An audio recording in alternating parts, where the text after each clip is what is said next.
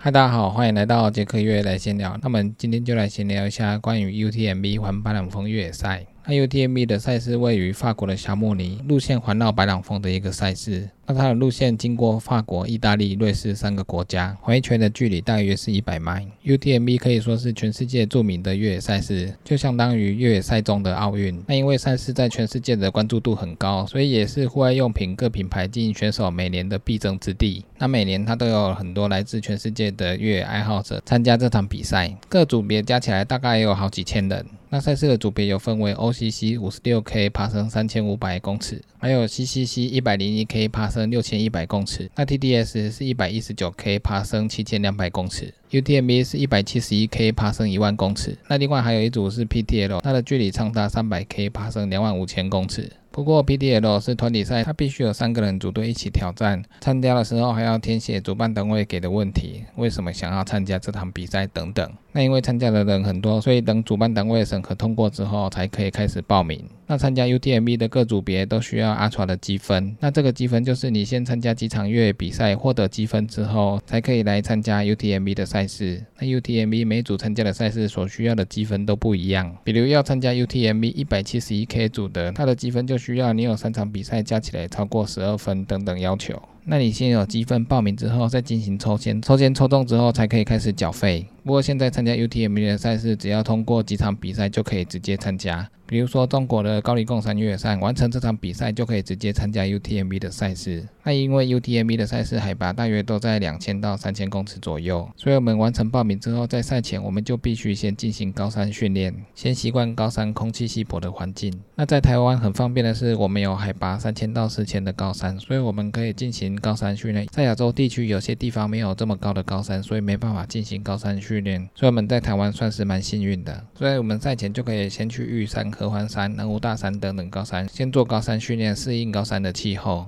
那另外一点，因为台湾的山径路况很多样，有青苔、碎石、树根、落叶等等复杂的地形，所以我们在台湾的山径越野跑的时候，我们的脚踝踩踏的地方都不是很平坦，所以我们脚踝训练算是蛮扎实的。等到我们到欧洲的山径的时候，因为欧洲的山径都是大草原山径，所以它的山径几乎都是很平坦的路线，这时候跑起来你就会觉得路线路况很好跑。那快比赛的时候，我记得我那时候先是搭飞机到土耳其的伊斯坦堡，再转机到法国的日内瓦，然后再搭巴士。到霞慕尼赛事的起点，到赛事的起点之后，我就先跟台湾其他的朋友先汇合，汇合之后就到我们预定好的民宿。那把行李都放好之后，就先到小镇上先逛一逛。那因为法国的霞慕尼在高纬度的地方，气候也非常干燥，所以我们就必须先喝一些气泡饮料来补充水分。那隔天早上我们就先去附近的山径跑一跑，适应一下环境。跑完之后回到民宿休息一下，再到赛事所举办的 Expo 逛。那边的 Expo 有各个户外品牌的摊位，那有的品牌会邀请他。们的精英选手到会场帮你签名或者是合照，所以会场非常的热闹。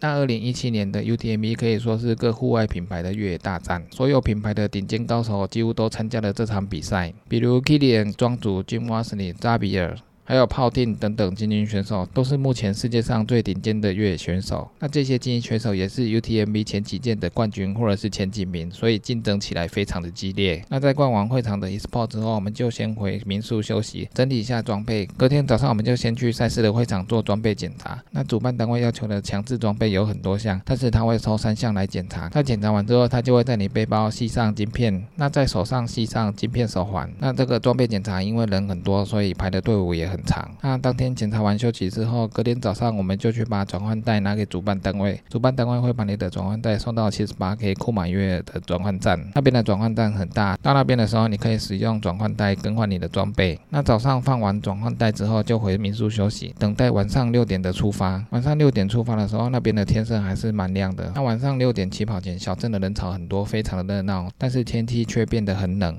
那在起跑线起跑之前，主办单位会先炒热现场的气氛，还有介绍精英选手。等到一开赛起跑之后，身体就比较温暖，比较不会那么冷。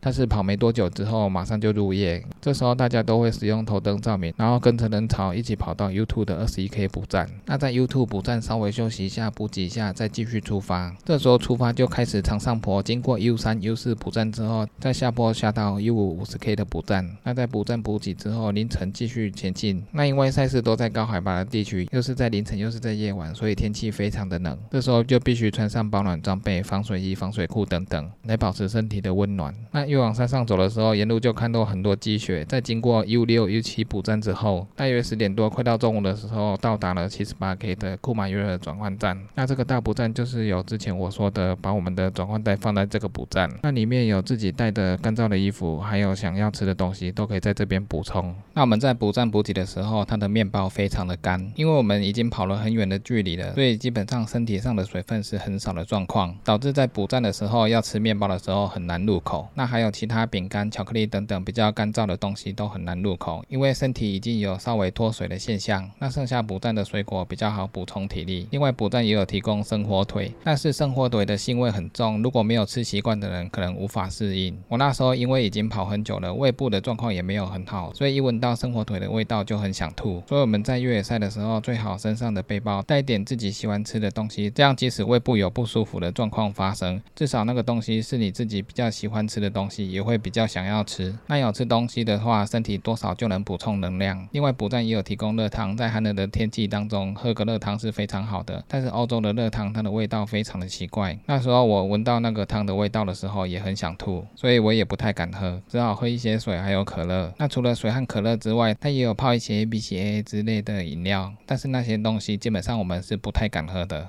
另外，这个库马约尔也是二零一六我参加 TDG 巨人之旅三百三十 K 的时候它的起点，所以这个补站我还算是蛮熟悉的。那我们在到补站休息，还有补充食物之后，就继续往前。那出发之后，阳光还是非常大，所以虽然天气很冷，但是还是有一点温暖。那我们继续往前，经过 U 十一九十五 K 的补站之后，我们就会到达瑞士的边境。再上一段陡坡就到达瑞士的境内。那当我上到瑞士境内的山顶的时候，山径的两旁都是积雪，雾气也非常的大，温度也非常的冷。所以那时候就一直跟着人潮一直往下跑。那往山下跑到一定的高度的时候，温度才比较回暖。那在下山继续跑了好长一段的下坡之后，终于到达 U 十二一百零九 K 的补站。那这时候时间已经是晚上八点多了。那在 U 十二吃个晚餐之后，再继续往前到 U 十三的一百二十三 K 大补站。这个补站可以有家属前来帮忙或者是补给，所以人潮非常的多。那在这个补站休息之后，继续出发。晚上凌晨的时候，爬过一座山，到达 U 十四一百四十 K 的补站已经。是早上六点多了，因为已经经过一天，又经过了黑夜，所以身体非常的疲惫。在晚上的时候，速度是很慢的。那到早上六点多，天亮之后，精神就会稍微恢复。那在 U 十四补给吃个早餐之后，继续前进。再爬过一座山，就会到达法国的境内。再回到法国的境内，温度又回到比较温暖的温度，甚至还会感觉到热的状态。所以赛事前经过寒冷的冷天，再经过下雪，再经过雨天，再经过下雪，再最后回到高温的终点。整个赛事因为范围很大，所以路线的温度也非常多变。那到达法国境内，就会到达 U 十五一百五十 K 的大补站。那在这个补站也是稍微休息一下，再继续上山，就会到达山顶 U 十六一百六十一 K 的补站。那到达这个补站之后，还剩下十 K，几乎就表示差不多快完赛了。剩下最后下山十 K，带着兴奋的心情，终于跑到了终点。那因为已经差不多两天没睡了，所以到达终点的时候，想在终点躺下，没想到一下就睡着。那回到民宿洗完澡、换完衣服之后。